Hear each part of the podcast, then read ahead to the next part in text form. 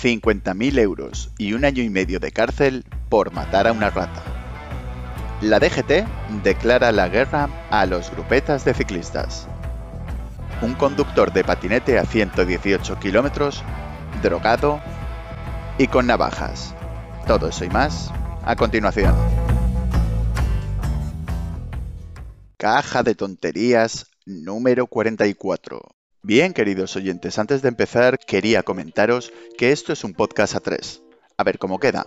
Lo malo es que uno de los participantes entrará en la conversación un poco más tarde por temas de tiempo.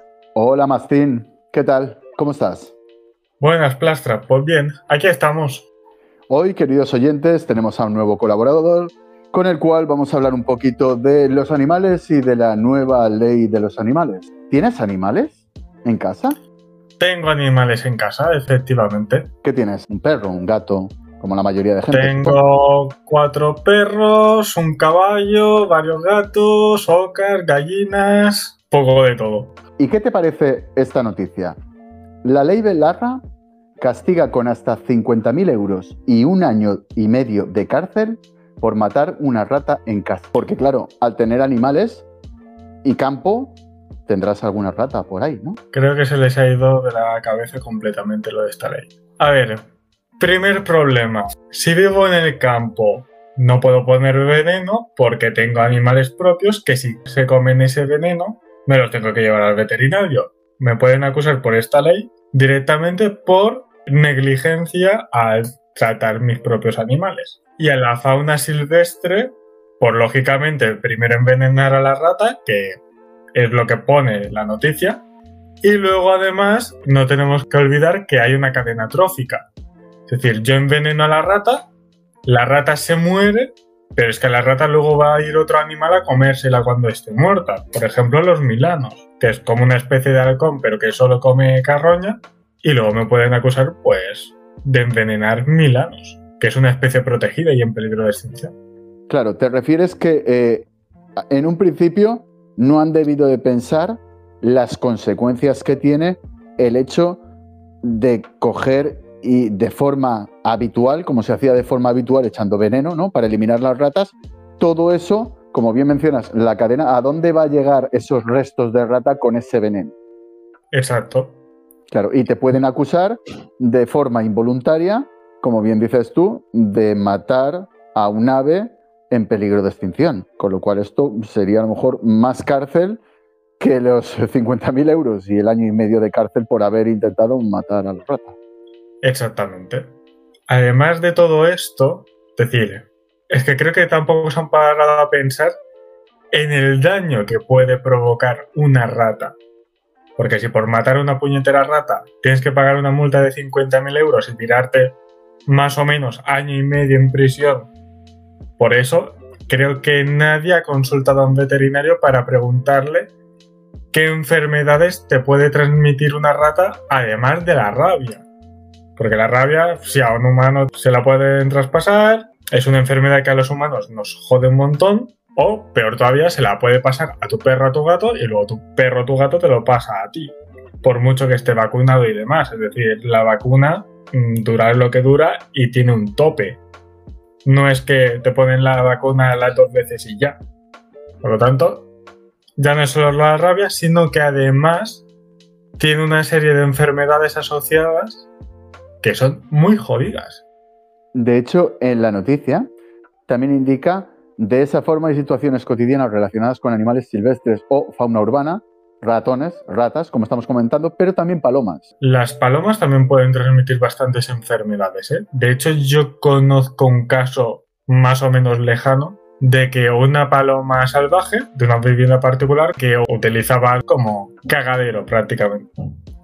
La mujer entraba a limpiarlo, pues uno de los bichos debía estar enfermo de algo, se contagió por la inhalación de los excrementos del polvillo este que sueltan y la mujer falleció, de hecho. O sea que estamos hablando de que tenemos mínimo una paloma asesina. Sí. O una paloma portadora de alguna enfermedad que es potencialmente letal para el ser humano. A ver cómo juzgamos a esta paloma. O a ver cómo jugamos al que ha tenido la idea de que no se pueda hacer control de plagas. A ver, eh, yo creo que el concepto de control de plagas ya indica básicamente lo que es, ¿no? O sea, es un departamento que se encarga de controlar X plagas cuando eh, se convierten en plaga. Con lo cual, eh, todo el mundo conoce, o queridos oyentes, diría que la mayoría de gente conoce las plagas de la langosta. Eso arrasa con todo y si obviamente eso se pudiera detener, hay cientos y cientos y cientos de cultivos que se podrían salvar. Sí, pero ya no es solo lo que afecta a cultivos y demás.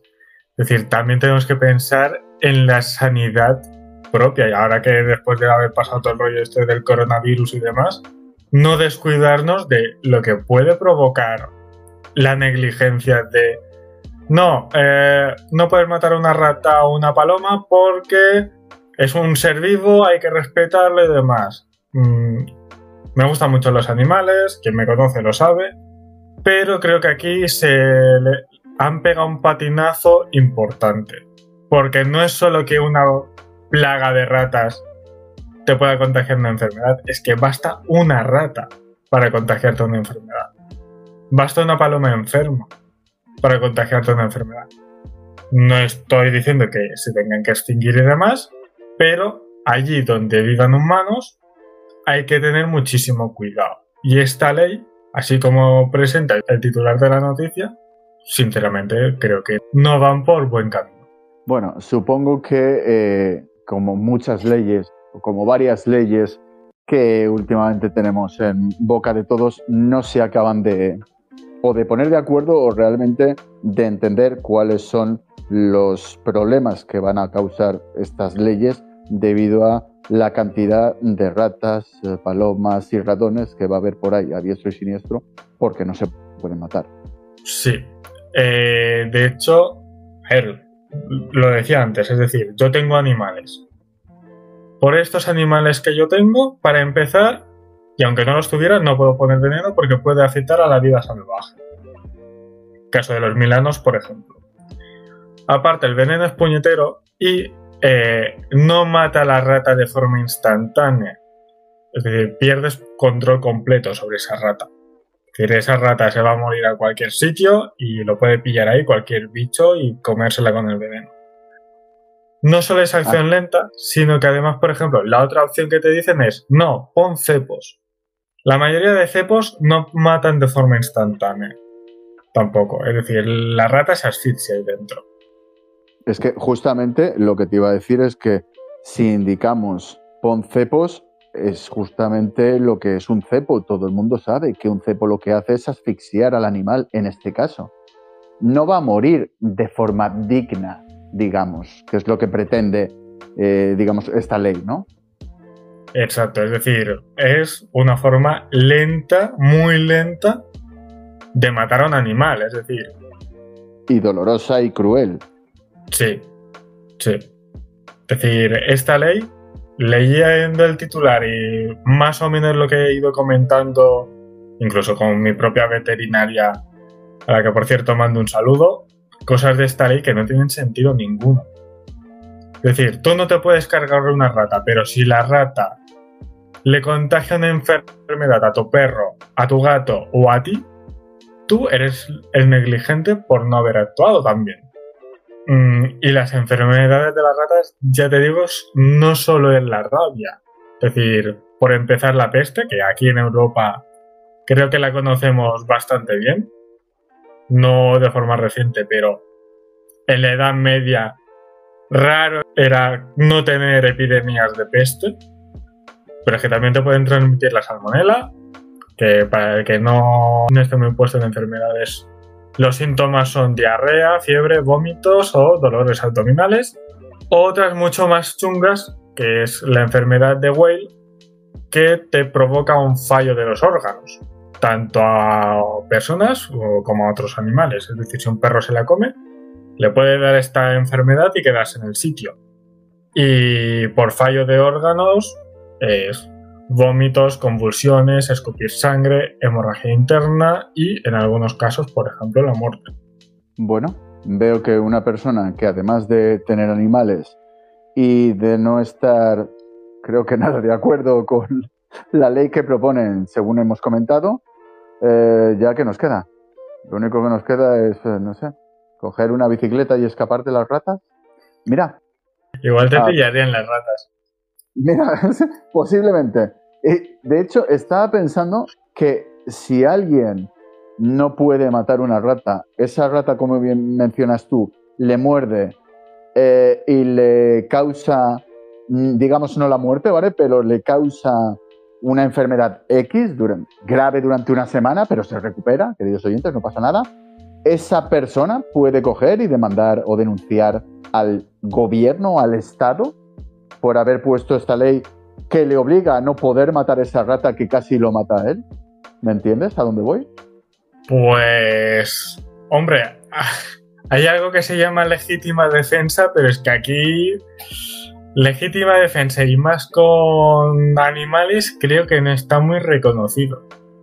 A ver, me refería porque eh, parece una broma el hecho de tener una rata y a mí, que he sufrido la agresión de la rata por no poder matarla en un juzgado, ¿vale? Pero esto es una tontería, bien, pero me refiero que si yo estoy una semana enfermo o un mes enfermo debido a esta ley que se ha implantado ahora y yo no puedo matar a esa rata y la rata me muerde y yo me enfermo y pierdo, por ejemplo, el trabajo, supongo que alguien que ha gestionado esa ley deberá hacerse responsable de lo que me ha pasado porque me afecta su ley por no poder matar a esa rata. Debería, pero ya sabemos cómo van las cosas en este maravilloso país. Sí, es muy curioso. Eh, mencionan leyes, pero luego seguramente a ellos pues prácticamente no, no les afecta. Mira, eh, como mencionaba antes lo de las bicicletas, otra noticia curiosa es, la DGT le declara la guerra a las grupetas de ciclistas aficionados. Tú, como bien me has comentado, eh, vives en Mallorca, ¿correcto? Sí, es correcto.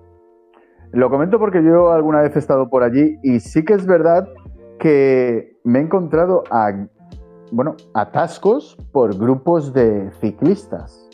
Son bastante habituales por aquí esos atascos por, por culpa de ciclistas. ¿Pero qué pasa? ¿Que hay mucho ciclista en Mallorca? O sea, ¿Mallorca es un sitio que prolifere el, ciclismo o viene de fuera?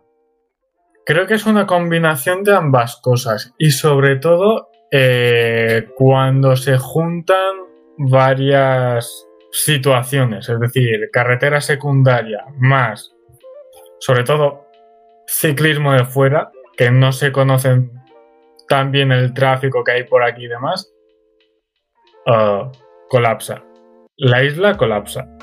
Es decir, en temporada alta de turismo ciclista eh, es un follón, ya no solo por los atascos que provocan, sino también por los accidentes de tráfico que han llegado a provocar. Pero a ver, se supone que no debería haber tantos accidentes o tanto colapso como mencionas, porque deberían de ir en, en fila de A2, si no recuerdo mal. No están ocupando toda la calzada en principio, ¿o sí? Eh, toda la calzada, de momento creo que no he visto a ninguno. Ahora, un pelotón literal de ciclistas ocupando todo el carril, sí que lo he visto. Y de hecho tengo fotos y vídeos. Mira, parte de la noticia dice así. ¿Está permitido que los ciclistas formen pelotones en carretera fuera de una prueba deportiva? La DGT se va a poner muy dura este año en la persecución de esos pelotones y se multiplicarán las multas. Es decir, tú has vivido esto, como bien mencionas. Tienes vídeos y fotos de pelotones ocupando toda la carretera. Sí, sí, sí. De hecho, eh, una vez me pasó algo muy gracioso. Yo iba detrás de un pelotón de estos. Yo era el primer coche después de ellos. Y justo detrás mía se colocó una patrulla de la Guardia Civil. No sé si lo hicieron adrede, si recibieron un aviso y demás, pero pusieron los prioritarios, me adelantaron, adelantaron a todo el pelotón. Y al llegar a una rotonda, porque quien no lo sepa, eh, Mallorca es la isla de las rotondas, montaron un control improvisado y los pararon a todos. Unos no llevaban casco, otros por la zona en la que era, te puedo asegurar, y la hora que era, alguno debía llevar algún que otro carajillo de más, Y luego además la actitud chulesca que mostraron algunos cuando les paró la Guardia Civil. Así que interesante. Lo digo, queridos oyentes, eh, porque en un principio ha habido varios atropellos a ciclistas en los últimos eh, meses, en los últimos años. Inclusive, eh, pues parecía, digamos, que los malos eran los coches. Tampoco estoy diciendo, queridos oyentes, que los malos sean los ciclistas. Pero, como bien menciona la noticia, ahora digamos que la DGT se va a poner, pues eso, un poquito más las pilas a la hora de controlar, de controlar estos pelotones. Hola Lobo, ¿qué tal? ¿Cómo estás? Buenas noches, ¿va bien y tú? Bienvenido. Estábamos comentando con Mastín que la DGT se va a poner un poquito más dura a la hora de controlar los pelotones de ciclistas. ¿Tú has sufrido algún percance con pelotones de ciclistas? Con pelotones de ciclistas, con ciclistas en solitario, con ciclistas en pareja. Eh, yo pienso que trabajo en una zona bastante turística, entonces la presencia de ciclistas en esa zona es una constante universal en las épocas correspondientes. Y te aseguro que he tenido más de una ocasión de darme una hostia con el coche, perdón por la expresión, por culpa de ellos. ¿Pero porque iban haciendo algo que no deberían? ¿Porque iban en pelotón simplemente? Que ya el simplemente hecho de ir en pelotón obviamente obstaculiza todo un carril. No, no, no, no era por eso. Por ejemplo, em, yo estaba en una rotonda, ya estaba metido dentro de la rotonda, el pelotón todavía no había entrado, y se metieron directo a la rotonda y tuve que clavar los frenos para no llevarme ninguno por delante. Eso, por ejemplo, uno de los casos. Cuando aquí se deberían haber parado ellos, porque otra cosa es que el pelotón ya esté dentro de la rotonda, entonces me tengo que parar yo. Pero yo estaba dentro y ellos no habían llegado todavía. Y se metieron sin mirar siquiera si venía ningún coche. Casi los atropello yo y casi el que viene detrás me engancha por el culo. Eso fue una vez. Y después, otra vez, un gilipollas, porque hay que decirlo así, iba solo y se creía que estaba en el Tour de Francia, bueno, como toda esta gente, que se cree que está en el Tour de Francia o en el Giro de Italia y que toda la carretera es suya. Y no tuvo la, la brillante idea más que adelantar a un pelotón entero sin mirar si había un coche que le viniera por detrás. Vuelta a clavar frenos y vuelta a estar a punto de hostiarme por culpa de un gilipollas. Y como esta, se puede poner una y otra y otra y otra. Como veis, queridos oyentes, eh, nuestro colaborador Lobo pues ha entrado fuerte directamente. al parecer ama a los ciclistas. Yo no sé si eh, Mastín ama a los ciclistas o no. Espero que los ame un poquito más que, Lobo. No, a ver, yo por familia y demás que sé que son aficionados a las bicis, eh, les tengo más respeto ya. Y además, mm, es algo bastante delicado. Ahora bien, eh, no puede ser que por un grupo de ciclistas se colapse toda una puta carretera porque se meten carretera con arcén, transitable, que no utilicen el arcén como estipula el reglamento de circulación que debemos cumplir todos. Yo entiendo que quieras hablar con la persona que tienes al lado, pero que os metáis cuatro ocupando todo el carril o más, bloqueando la libre circulación de los demás, eh, del mismo modo que ellos piden que los coches les tengan más precaución, que ellos mismos velen por su propia precaución y seguridad. Es decir, yo velaré por la suya. Pero, que ellos también velen por la suya propia, no voy a ser yo la, la niñera. Pero ¿creéis que esto puede tener que ver con que hace muchísimos años que la gente, una, ha habido muchos atropellos y dos, supongo que pensando que van en pelotón, obviamente ocupan más sitio y como jamás se les ha dicho nada y se sienten más seguros, esto digamos que se ha establecido como que ellos pueden ir en pelotón. Mm, no lo sé, porque la verdad, mm, igual se sienten más seguros si lo que vienen son coches, pero en el momento en que venga un camión, tú frena 7 u 8 toneladas de picho no va a haber quien lo pare. Y si el pelotón se pone a hacer de gilipollas, me sabe mal, pero se va a llevar a un buen montón por delante. Sí, pero a donde voy es, yo lo entiendo. O sea, entiendo que un camión, si va en una rotonda y viene un pelotón a lo lejos, en realidad el camión no tendría por qué ni siquiera, digamos, decelerar si no va a salir por esa salida. O sea, tendría que continuar su marcha. Soy consciente de ello, pero supongo, me intento poner entendedme un momento, me intento poner en la parte de los ciclistas para poder también entenderles por qué hacen esto. Y si, queridos oyentes, alguien conoce a ciclistas que, o vosotros mismos, queridos oyentes, alguno de vosotros sois ciclistas, lo que me gustaría es que lleguéis a casa. Cuando salís con la bicicleta, que lleguéis a casa. Con lo cual me parece lo más coherente si hay unas reglas, una normativa, unas leyes para poder eh, llegar a casa, pues que se sigan. Pero entiendo que los ciclistas piensen, al ir en pelotón, ya separará el tío de la rotonda que nosotros vamos en bici. Eh, a ver, yo te diré, yo ahora ya no, pero tuve mi época en que hacía muchísimo ciclismo. Y mi padre también practicaba muchísimo ciclismo. ¿Cuál es la diferencia entre entonces y ahora? Entonces, incluso en pelotones, cumplíamos con las normas. Nos dedica, es decir, si éramos dos, íbamos uno detrás de otro, no, no íbamos en paralelo. Si éramos más de dos, que ya podía, entonces ya igual nos poníamos en doble fila, o sea, en, línea de a dos. Y siempre intentábamos ir lo más pegados a la derecha posible para evitar, evidentemente, obstaculizar el tráfico. Y esto ha cambiado, digamos, ahora son ellos los que dicen, bueno, vamos en pelotón y como vamos en pelotón, eso, cogemos el carril entero. Yo creo que sí, yo creo que ya, como se ha mm, puesto muy de moda esto del turismo ciclista, eh, yo creo que ya hay algunos que se han flipado de más y ya se lo toman eh, las vacaciones de turismo como que están en una carrera profesional. Y dicen, pues, que somos 20, podrían ir perfectamente en dos líneas de 10. Y lo más pegados a la derecha, que hay espacio de sobra. Pero no les da la gana. Porque se deben creer que está, ya te digo, se deben creer que está en el Tour, en la Vuelta Ciclista España, en lo que te dé la gana, y dicen, pues ocupamos todo el espacio. Y lo que te decías, por ejemplo, de la rotonda, que vamos el pelotón y el que esté en la rotonda ya se parará. Si yo en vez de llevar un coche ese día que tuve que grabar frenos, hubiera llevado un camión, ya te digo que al menos 15 acaban debajo. Así que la sensación que puedan tener de seguridad em, yendo en pelotón, igual se la tendrían que mirar muy mucho. Mastín, ¿qué opinas? A ver, yo es decir, no me gusta el pelotón. El propio reglamento de circulación es muy claro al respecto, es decir, no se puede ir en pelotón.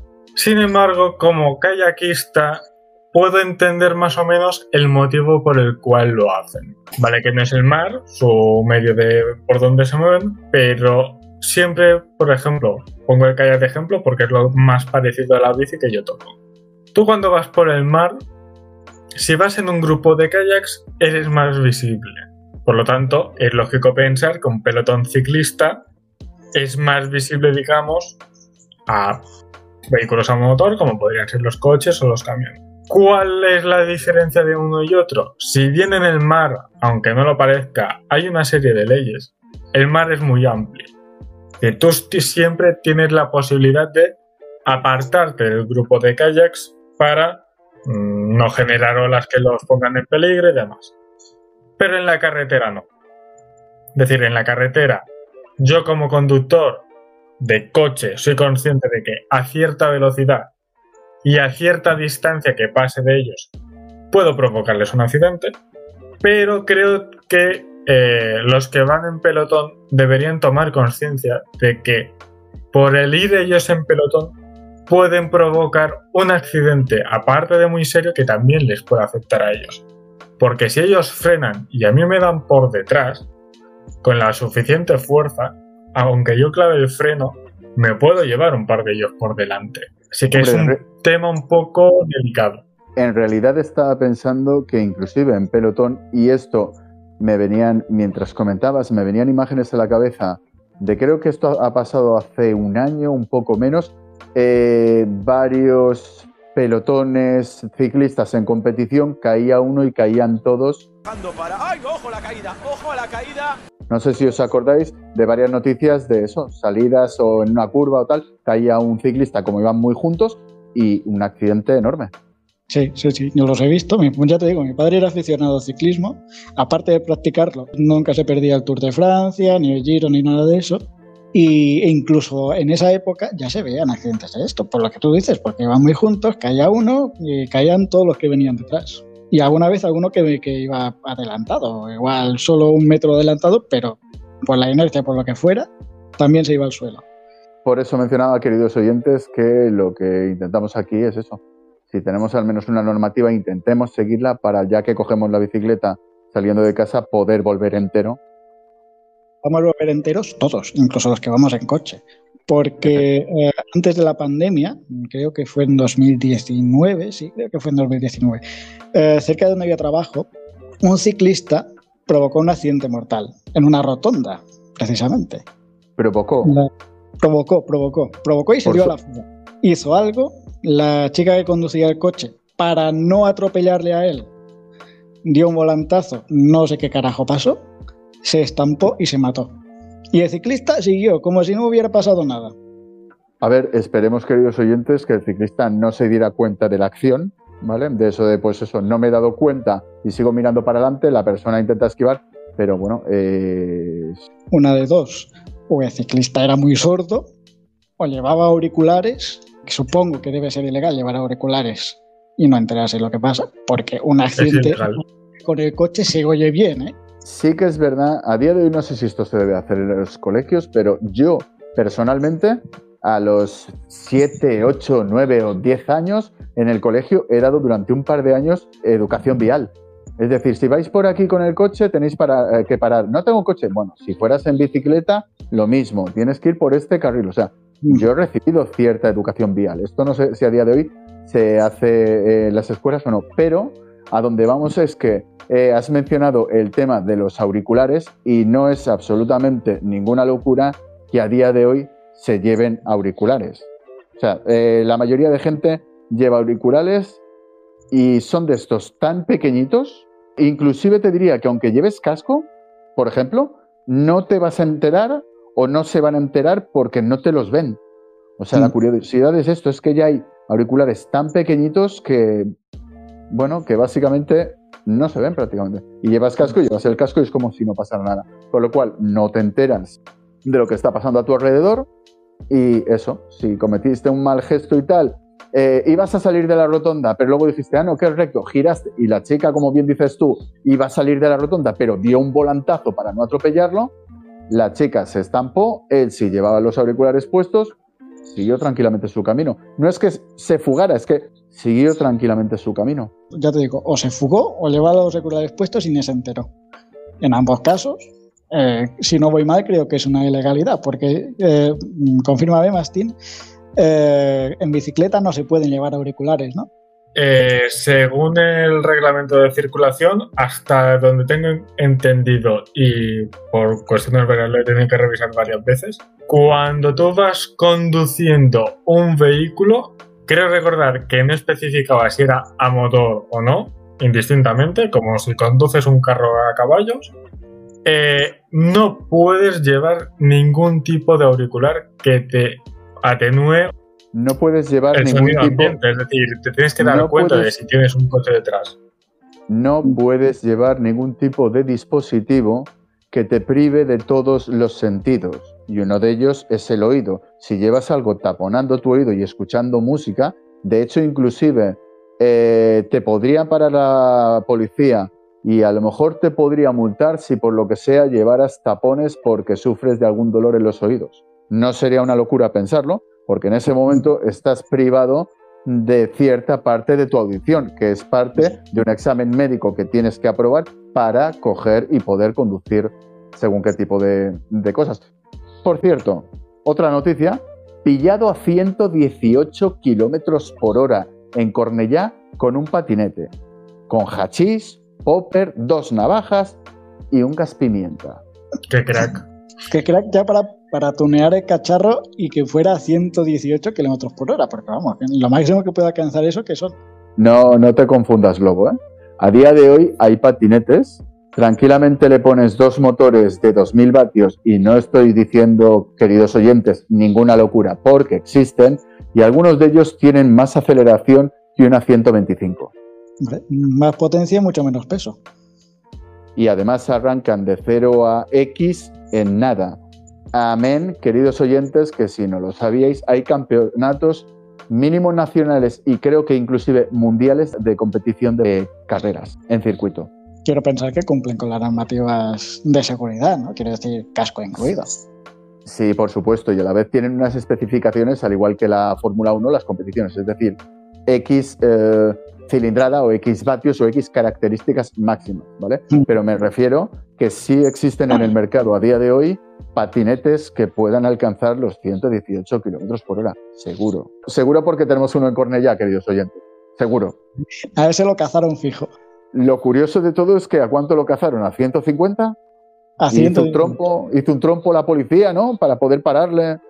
Y además, como bien dice la noticia, no es solamente la velocidad, es que además llevaba hachís, llevaba popper. ¿Sabéis lo que es el popper, queridos oyentes? Me imagino que debe ser algún tipo de droga o algo similar, pero realmente no sabría decirte. No estoy puesto en estos temas. En principio, queridos oyentes, es porque lo vi, me lo contó un amigo, pasó en una serie o algo así, es para tener relaciones sexuales anales. Digamos que te abre Relaja el esfínter y permite una mayor, mm, fricción, entrada y salida de cosas. Sí, mayor facilidad en la entrada, vamos. correcto. Y a la vez nuestro amigo pues llevaba dos navajas y un gas pimienta. Si es que en realidad mm, iba, iba bien preparado, ¿no? Iba de fiesta o algo. Seguramente sí. A ver, dos navajas en Hungría ya te digo que es normal. Y hasta tres, ¿eh? ¿Habéis tenido algún tipo de problema con los patinetes eléctricos en Mallorca? Eh, aparte de que son tan cafres como los ciclistas y encima estos van sin protección. Justamente por Sí. eso lo decía. Porque eh, al menos en la zona en la que yo vivo, habré visto chavales 10 años, no lo sé, pero 12 en patinete, seguro. Y obviamente no es que no cumplan las normas, sino que posiblemente no creo ni que sepan que existen estas normas viales. Pero tengo entendido que lo poco que he oído de la legislación de los patinetes es que les van a poner eh, mínimo una edad mínima de 16 años y dos que en principio se van a poner más serios a la hora de poner multas si se cometen tipo de infracciones como ir por sitios que no deben. Eh, vosotros habéis tenido, como bien decía, muchos conflictos. Eh, sí, entre una cosa y otra. Y también noticias no del todo agradables, precisamente por no llevar los dispositivos de seguridad adecuados, como algo tan básico como puede ser un casco. Por ejemplo, ahora yo me incorporé a mi empresa en. Ahora, ahora en abril hará un año que me incorporé. Había un chaval en el almacén que iba en patinete y creo que fue en mayo dejó de venir. Yo no sabía por qué, tampoco coincidía mucho con él, porque al fin y al cabo yo trabajaba en la oficina. Y creo que fue en junio o julio, me enteré que este chaval, yendo en patinete, se estampó y literalmente se reventó la cabeza. No sabían cómo cojones había sobrevivido el chaval, pero una cosa está clara. Va a quedar como un vegetal para lo que le resta de vida. Todo por no llevar casco. Y es un chaval joven, creo que debía tener veintipocos. Y va a quedar como un vegetal por no llevar casco. Y la gente no es consciente de que cuando vas con un patinete tienes que llevar casco, igual que si fueras en moto, o igual que si fueras en monopatín, o igual que si fueras en bicicleta. Porque A una ver. lesión- cerebral o, o te deja pájaro- pajarito para siempre o te lleva al otro barrio. A ver, yo creo que esto eh, lo veo como que ahora los niños ya no salen por ahí en bicicleta. Y con esto me refiero, queridos oyentes, a que yo de pequeño iba en bicicleta, desde pequeñito, me estrellaba con todo y entendí rápidamente que había que usar casco. Muy rápido. O sea, la segunda o tercera hostia creo que entendí que me ponía un casco o la cuarta hostia iba a ser la última. Pero claro, ahora, como ya no los ves por las, eh, por las plazas, por los parques, con sus bicis, tal, en, en el momento en que te cogen un patinete mm, que coge 25 por hora, pues 25 por hora eh, contra una pared, no se dan cuenta del peligro que tiene que puedes morir. Ujú. Morir en el mejor de los casos, teniendo en cuenta cuál puede ser la alternativa. Porque la igual pasarte mm, en vegetal o básicamente inútil, y cuando digo inútil es que no te puedes ni mover de, la cama, te cagas y te meas encima para el resto de tu vida durante 20 a saber tú cuántos años, yo la verdad casi que prefiero morirme, ¿sabes? Antes que acabar así. A ver, Lobo, no nos pongamos tan dramáticos. Todos de pequeños supongo que hemos hecho el cafre. Lo que pasa es que, como bien decía ahora, eh, los niños pues hacen a lo mejor menos el cafre porque está más tiempo con la consola. Pero bueno, por otra parte, eh, ¿qué os parecería ser infértiles durante unas horas? Es decir, la noticia dice así. ser infértil durante unas horas. Así podría ser la píldora anticonceptiva masculina. Mastín, ¿qué opinas? Me parece bien. ¿Te parece bien que sean los hombres los que, eh, tomándose esta píldora, puedan ser estériles durante X horas? Eh, sí, y explico por qué. Es decir, pongamos un ejemplo, que no descarto que haya pasado más de una vez o más de 100, pero bueno. Pongamos un ejemplo. Yo quedo con una chica. La chica por algún motivo quiere quedarse embarazada. Por lo que sea, quita el condón ella o me da uno ella que puede estar pinchado. X motivo. Yo cojo y la dejo embarazada. Según la ley, luego yo me tengo que comer el marrón aún sin saber que ella quería quedarse adrede. Eres consciente, Mastín, que no estás haciendo muchas amigas, ¿verdad? No, pero... A ver, también lo puedo explicar de otra manera. No, no, no. si no, no, me una parece- pistola le quitas las balas, no hay problema. Y si además la tía lleva chaleco antibalas, Lobo, ¿qué opinas? Eh, por una parte está bien, pero también hay que tener en cuenta otra posibilidad, y es que si se abusa mucho de este tipo de medicamentos, lo que podría ser una esterilidad temporal podría acabar siendo eh, una esterilidad permanente. Al fin y al cabo son medicamentos que seguramente que todavía están en fase de pruebas, no se conocen exactamente cómo funcionan, como muchos medicamentos de este tipo. Entonces yo lo tomaría así como un poco de probación. Por otra parte, una vez estuviera comprobado que por muchas de estas que te tomes, la esterilidad es solo temporal y no va a afectar en nada eh, a después tener descendencia y que la descendencia te- pueda tener problemas de salud, una vez demostrado que funciona a la perfección, entonces ya sí estaría de acuerdo. Sería otro método anticonceptivo más a añadir a, a los muchos que ya hay. Y de hecho Bien. creo que el problema principal que hay hoy en día con los embarazos no deseados precisamente es que la gente mm, ya no es que folles en condón, es que parece que la gente no es, primero, no es consciente de lo que supone una relación sexual y de la responsabilidad que deben asumir, porque al fin y al cabo, echar un casquete no es jugar una partida a la Play. Y aparte Hombre, es de que si no todo el mundo jugaría a la Play. Es más divertido el casquete. Sí, pero el casquete tiene una serie de responsabilidades asociadas. Un momento, un momento. Ninguno de los dos se ha parado a pensar que es cierto que Lobo ha comentado que es un buen complemento, si no he escuchado mal, pero ninguno de los dos os habéis parado a pensar que a menos que el preservativo se pueda romper, que esto pasa, queridos oyentes, me contó, me dijo un amigo en un sitio, vi en una serie, o que puedas coger y transmitir y o que te transmitan algo, porque me explico, para mí el preservativo, la magia que tiene no es no dejar embarazado o embarazada a alguien, bueno, embarazado o embarazada, da igual, es la protección de si alguien de alguno de los dos tiene algo, no pasárselo al otro. Ahí quería llegar yo también. a ver, lógicamente, es decir, una cosa es dejar embarazada y la otra es contagiar una ETS. O que te la contagien. O que te la Exacto. El condón es el anticonceptivo real y encima es la mayor protección que tenemos ante una ETS en una relación sexual. Puede fallar también. Correcto, y como bien mencionaba eh, Lobo, que hemos mencionado el tema de las eh, enfermedades de transmisión, sea de A, B, de BA, da igual, sí es verdad que como complemento me parece perfecto.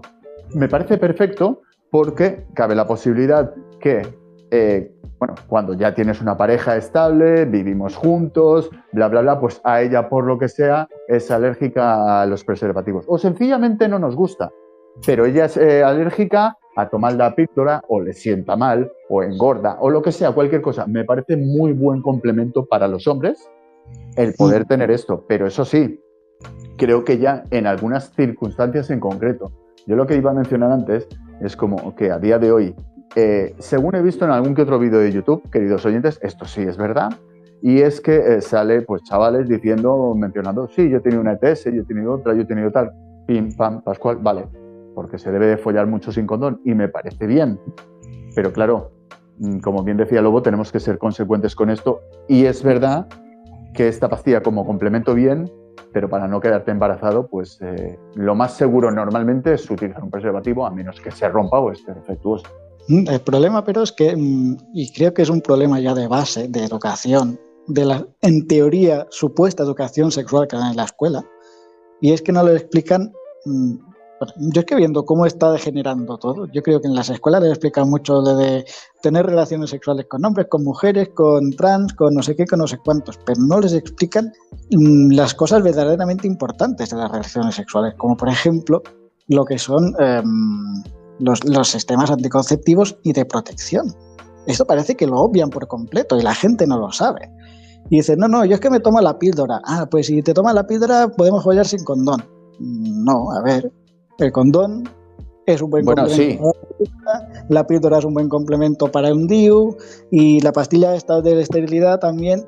Parece que los que practican mucho sexo hoy en día creen que solo se puede tomar una de las precauciones y las demás son incompatibles. Es decir, toma la pastilla, no hace falta usar... No, no, no, úsalo todo. Todo lo que puedas utilizar, úsalo. Lo que dice mm, Mastín. Si puedes quitar las balas, quítalas. Si además se puede poner chaleco antibalas, que se ponga el chaleco antibalas y se puede meter en un tanque blindado, que se meta en un tanque blindado. Todo lo que sea protección debería utilizarse, son complementarios. No, uno no es sustitutivo del otro y esto parece que no se entiende. Después pasa, pues lo pasa. Hay muchísimos embarazos no deseados y la cantidad de abortos en gente jovencísima está disparada. Y aquí hay, lo que ya digo, hay un problema de base en cuanto a la educación. ¿Qué opináis del aborto, Mastín? ¿Aborto legal? ¿Aborto ilegal? ¿Qué tipo de aborto?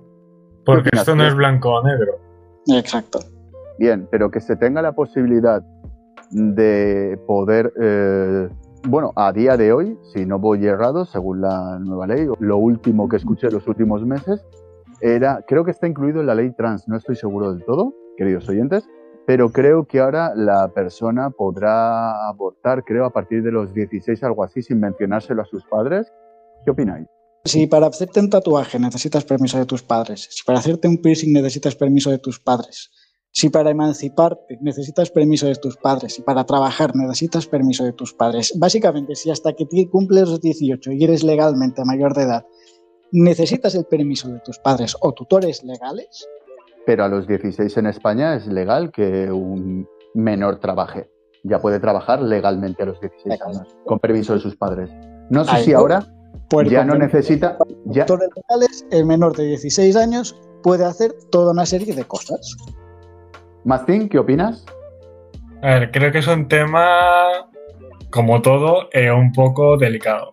A ver, si con 16 años sigues estando bajo la tutela de tus padres, incluso por ejemplo para trabajar, es decir, con 16 años tú puedes trabajar, pero tus padres tienen que revisar ese contrato de trabajo a día de hoy no sé si es necesario o no. Lo menciono, queridos oyentes, porque realmente no lo sé y como están cambiando las leyes, a lo mejor a día de hoy ya puedes trabajar a partir de los 16 sin el permiso de tus padres. Esto no lo sé. A ver, como es una responsabilidad muy grande, el tener o no un hijo, a los 16 años, por narices, yo obligaría a informar a los padres. Con 18 ya verás tú lo que haces. Pero yo hasta los 17 obligaría a informar a los padres. Entre otras cosas porque los padres, técnicamente quiero recordar que hasta que cumplías los 21 o 22, aun siendo tu mayor de edad, siguen teniendo responsabilidades contigo. Por lo tanto, mínimo hasta los 18 si tú vas al médico, ya sea por la pastilla, ya sea a abortar, se debería informar a los padres. Informar, no que los padres tomen la decisión. Al final, en una cosa estoy de acuerdo con ciertos grupos radicales y es tu cuerpo es tu cuerpo. Punto. No hay punto pelota. Eso sí, las personas responsables a tu cargo deben saber lo que hay para reeducarte, para enseñarte, lo que sea. Lobo. Eh, aquí coincido y discrepo. Coincido en que se debe informar a fin de que de poder evaluar la situación entre todos explicarle todas las consecuencias que puede tener, porque aquí se habla muy fácilmente de abortar y ya está. Mm, la gente no es consciente de lo que es abortar. Es como una cirugía. Para una cirugía tienes que prestar un consentimiento y hay un riesgo. En este caso hay dos riesgos. Parece que abortar es muy fácil, pero no lo es tanto. Puedes sufrir una hemorragia y morir en el aborto. Y puede darse también el caso de que durante el aborto se dañen tus órganos eh, reproductores y el día que quieras tener descendencia no puedas. Y eso no se explica. ¿Te refieres que, que se le está dando mucho bombo al hecho de nosotras parimos, nosotras decidimos y dejarlo todo en que si la mujer dice no, no, es que quiero abortar, pero crees que falta información, no solamente que tú quieras abortar y que tú decidas, sino que tienes que saber todo lo que puede pasar si aborta, lo que te puede pasar el día de mañana, ¿correcto? Exactamente. Y después, no solo eso, lo de que mm, tu cuerpo, tu decisión, mm, estoy de acuerdo hasta cierto punto. En el momento en que una mujer se queda embarazada, ya no es únicamente su cuerpo. Y en la Carta de Derechos Humanos de la, ONU, a la que todo el mundo recurre cuando le interesa y todo el mundo la obvia cuando también le interesa, dice claramente que todo ser humano tiene derecho a la vida. Y la vida comienza en el momento de la concepción. Por tanto, cuando una mujer se queda embarazada, ya no deja de ser su cuerpo únicamente. Es su cuerpo y el de otra vida que ha comenzado. Y esa vida también tiene derecho y uno no puede elegir libremente acabar con una vida, del mismo modo que yo no puedo elegir libremente coger un cuchillo y cargarme a alguien por la calle porque patata. Por poder hacerlo, lo puedes hacer. Lo único que pasa es que supongo que tú tienes la información para coger y decir, vale, lo que va a pasar después es, que, acabe en la cárcel. Si me trincan, iré a la cárcel y lo más probable es que me trinquen. Pero bueno, a lo que voy que es eso, que hablan de mucho de mi cuerpo, mi decisión y no, mi cuerpo, mi decisión se podría aplicar cuando te quieres hacer un piercing, cuando te quieres sacar un ojo porque quieres parecerte un pirata o cuando te quieres implantarte aletas porque te sientes pez.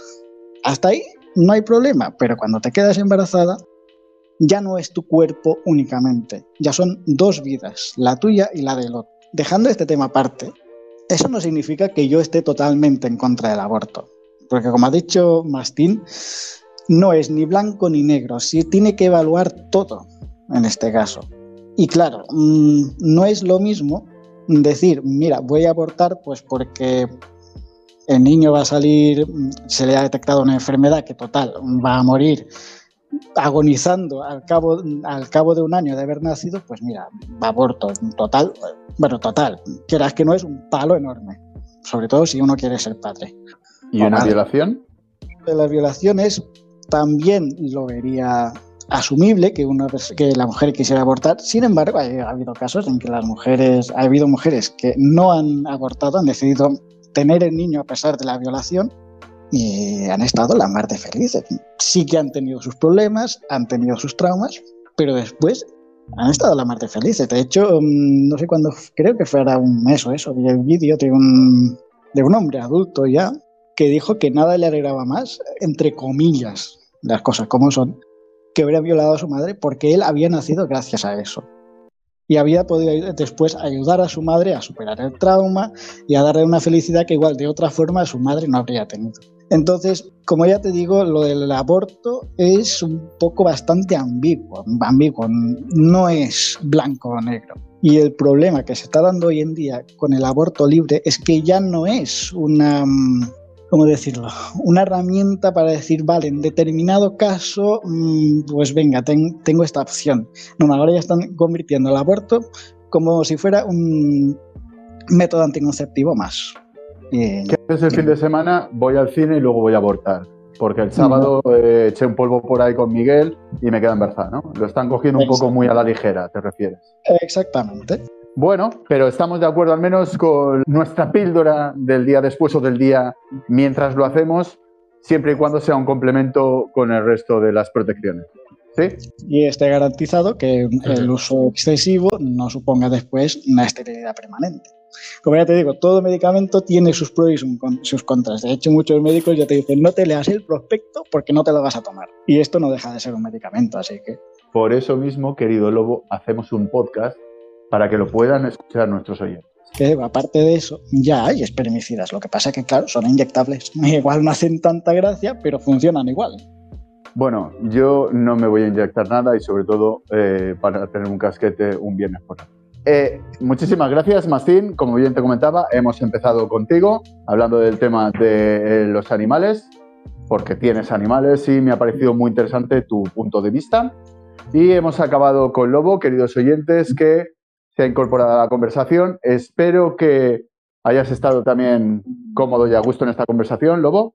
Yo siempre. Y a todos vosotros, queridos oyentes, espero que os haya gustado este podcast a tres si os ha gustado, por supuesto, pulgar arriba, ayudaría mucho a este canal. Ya somos uno más que la semana pasada. Suscribiros y podéis escuchar a Plastrap en Evox, en Anchor, en Google Podcast, en Spotify y en alguna más. Hasta la próxima.